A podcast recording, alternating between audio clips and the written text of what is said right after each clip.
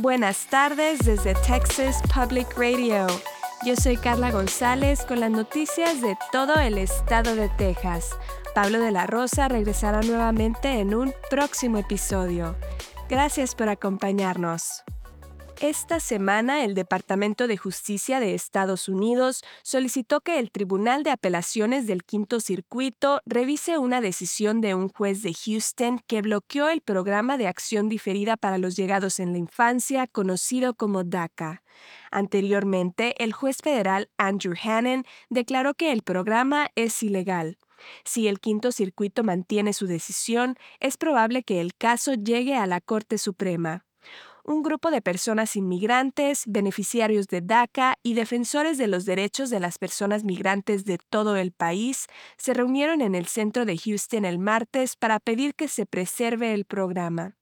Esther Jan, una habitante de Houston y representante del Consorcio Nacional Coreano-Americano de Servicios y Educación, dijo que DACA es crucial para las comunidades de inmigrantes y pidió al Congreso que apruebe más protecciones para los inmigrantes en Estados Unidos.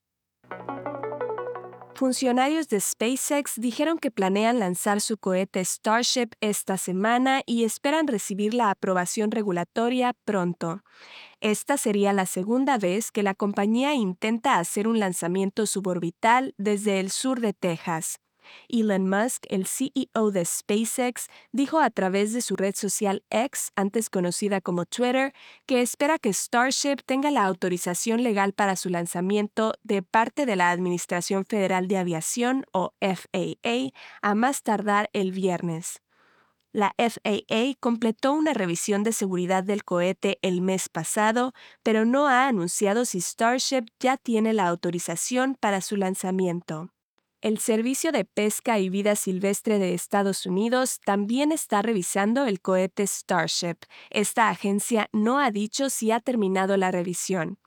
El primer lanzamiento de Starship, que ocurrió el pasado abril, destruyó su plataforma de lanzamiento lanzando concreto en tierras protegidas de parques y refugios.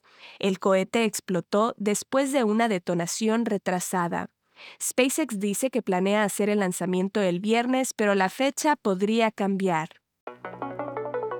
El número de mujeres que están demandando al estado de Texas por haberles negado el acceso a un aborto sigue aumentando. Siete personas más se han unido a una demanda en crecimiento, afirmando que el procedimiento era médicamente necesario para ellas. Ahora hay 22 mujeres que se han unido a una demanda presentada por el Centro de Derechos Reproductivos. Ellas piden al Estado de Texas que dé claridad a los médicos sobre qué circunstancias califican como emergencia médica para poder realizar el procedimiento. Ese es el lenguaje utilizado en la nueva ley de Texas que prohíbe el aborto después de las seis semanas de embarazo, a menos que sea por ciertas emergencias médicas. Las demandantes también piden al Estado que permita a los médicos usar su propio juicio médico sin temor a tener consecuencias legales. El Centro de Derechos Reproductivos dice que los médicos han estado rechazando pacientes porque actualmente enfrentan décadas de prisión y hasta 100 mil dólares en multas si realizan procedimientos ilegales de aborto. La demanda argumenta que la Constitución del Estado protege los derechos del acceso al aborto cuando los pacientes se enfrentan a condiciones que amenazan su vida o su salud. El Centro de Cáncer MACE de UT Health San Antonio ha lanzado un procedimiento concentrado para administrar quimioterapia en pacientes con cáncer colorectal con tumores hepáticos inoperables. El sistema especializado que ya ha sido aprobado por la FDA se conoce como infusión de arteria hepática o terapia con bomba HAI. El dispositivo, que es del tamaño de la palma de la mano, se implementa debajo de la piel del abdomen del paciente y administra altas dosis de quimioterapia a través de un vaso que proporciona sangre al hígado. UT Health dice que la terapia puede ayudar a reducir el tamaño del tumor. Mace es solo la segunda instalación en Texas que ofrece este tipo de terapia. Esto ha sido TPR Noticias al Día. Siga nuestro canal en YouTube o Facebook para no perderse ninguna historia.